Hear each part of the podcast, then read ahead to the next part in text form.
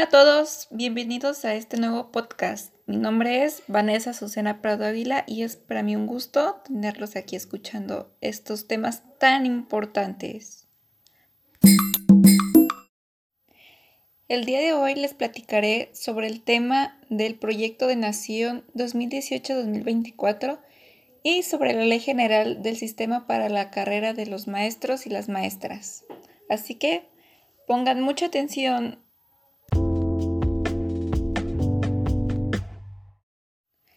El proyecto de Nación tiene una nueva visión del país y presenta proyectos y propuestas en materia económica, política, social y educativa, que tienen por objeto generar políticas públicas que permitan romper la inercia de bajo crecimiento económico, incremento de desigualdad social y económica, además de la pérdida del bienestar para las familias mexicanas.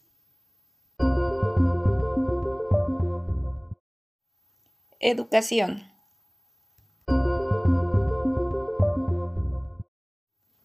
Específicamente habla sobre la autonomía que se otorga a las instituciones particulares de educación superior para que tengan la facultad y además la responsabilidad de gobernarse a sí mismas. Realizan sus fines de educar, investigar y difundir la cultura de acuerdo con los principios establecidos, respetando la libertad de cátedra e investigación, el libre examen, la discusión de las ideas, determinarán sus planes y programas, fijarán los términos de ingreso, promoción y permanencia en su personal académico y administrarán su patrimonio. Las escuelas particulares que cuentan con autorización o reconocimiento de validez oficial conforme a la Ley General de Educación forman parte del sistema educativo nacional y proporcionarán un servicio público.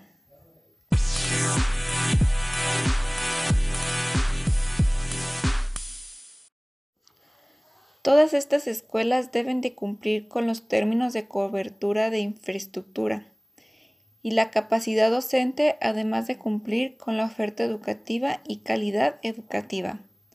Otro aspecto importante es que este tipo de planteles educativos generan una oferta laboral y con esta contribuyen a la nación con el pago de impuestos y contribuciones fiscales.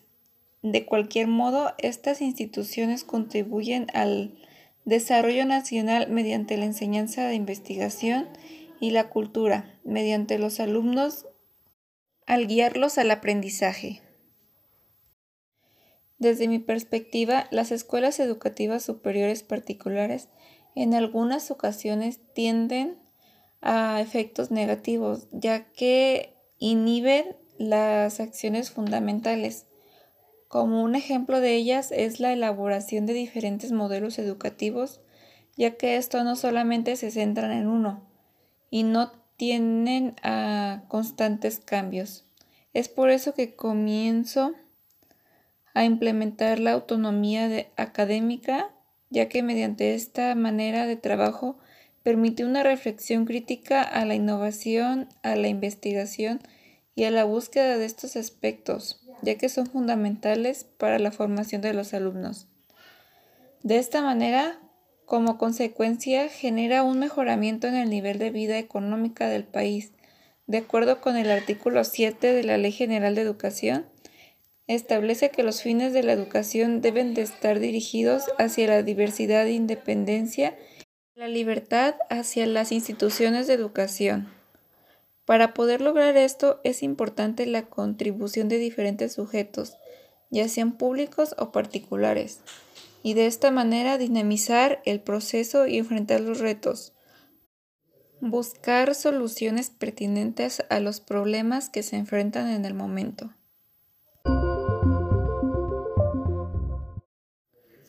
Cultura.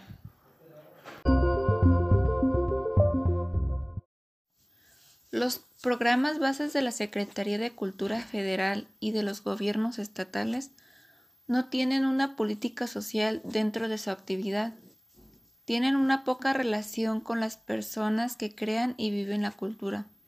además de crecer de una vinculación social que permita contribuir procesos culturales a largo alcance, pues están enfocados en otorgar apoyos financieros para desarrollar proyectos, pero sin mecanismos que permitan articular el trabajo realizado con las comunidades que se generan. Los programas bases de la Secretaría de Cultura Federal y de los gobiernos estatales no tienen una política social dentro de su actividad. Tienen una poca relación con las personas que crean y viven la cultura, además de crecer de una vinculación social que permita contribuir procesos culturales a largo alcance, pues están enfocados en otorgar apoyos financieros para desarrollar proyectos, pero sin mecanismos que permitan articular el trabajo realizado con las comunidades que se generan.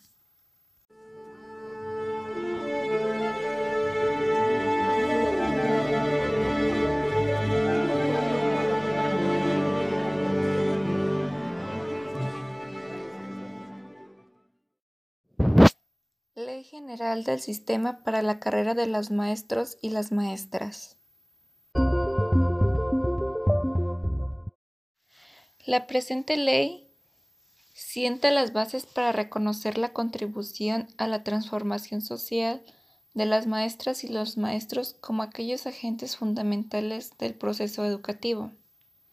Además de reconocer esta contribución que hacemos los docentes, ¿por qué razón? Porque en ciertos puntos no quedan claras las situaciones o por qué razón quieren quitar algo que ya tenemos ganado de otras leyes Quiero dejar en claro que es para revalorizar a las maestras y los maestros. Este es el principal objetivo que tiene este, este documento. También nos habla sobre la admisión docente. Nos explica el proceso y el perfil que debe de tener eh, la persona que quiere participar. Debe de cumplir con ciertas características, requisitos, cualidades o actitudes a desempeñar como docente. Sin embargo, considero que no es un proceso justo ya que se le da prioridad a los normalistas. Esto lo deja muy en claro la lectura. También menciona que en este proceso habrá dos listas de ordenamiento donde se le va a dar prioridad a aquellos que son egresados de las normales y los que son egresados de la Universidad Pedagógica Nacional. Y después ahí es donde entran los de la siguiente lista de ordenamiento, en donde incluyen las otras universidades. Habrá un proceso de selección en donde nos dice que, como yo ya lo habían mencionado, habrá una evaluación diagnóstica para la evaluación de las escuelas, el intercambio colegiado de experiencias y otros apoyos necesarios. Además, un punto muy importante y que me agradó demasiado es que menciona aspectos de reconocimiento a aquellos que realicen actualizaciones en su profesión.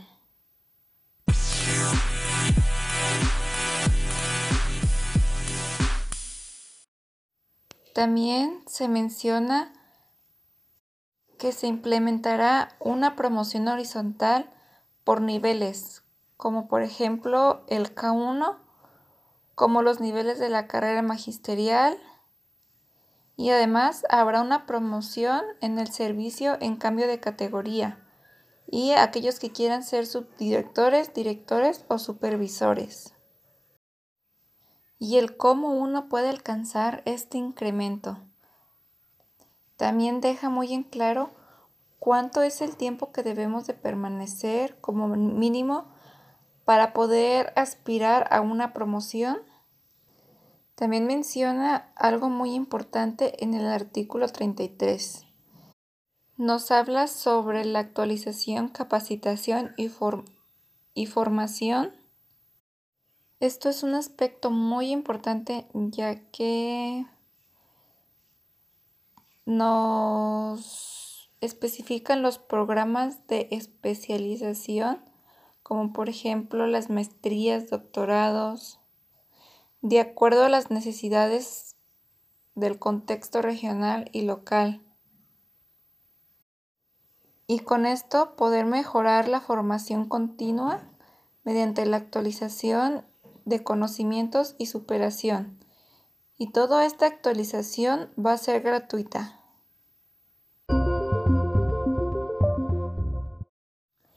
También nos habla sobre los resultados de la evaluación diagnóstica. Menciona que ya no tendrán efecto sobre la permanencia en las plazas de las maestras y los maestros. Más adelante también nos dice que para tener un nombramiento definitivo y como docente de nuevo ingreso en educación básica y media superior, debe de pasar un ciclo escolar completo o dos semestres. No, ya no es como antes que se consideraba que eran seis meses un día. También otro punto importante es la parte de la promoción en dirección y supervisión, donde también debe de pasar un ciclo escolar completo.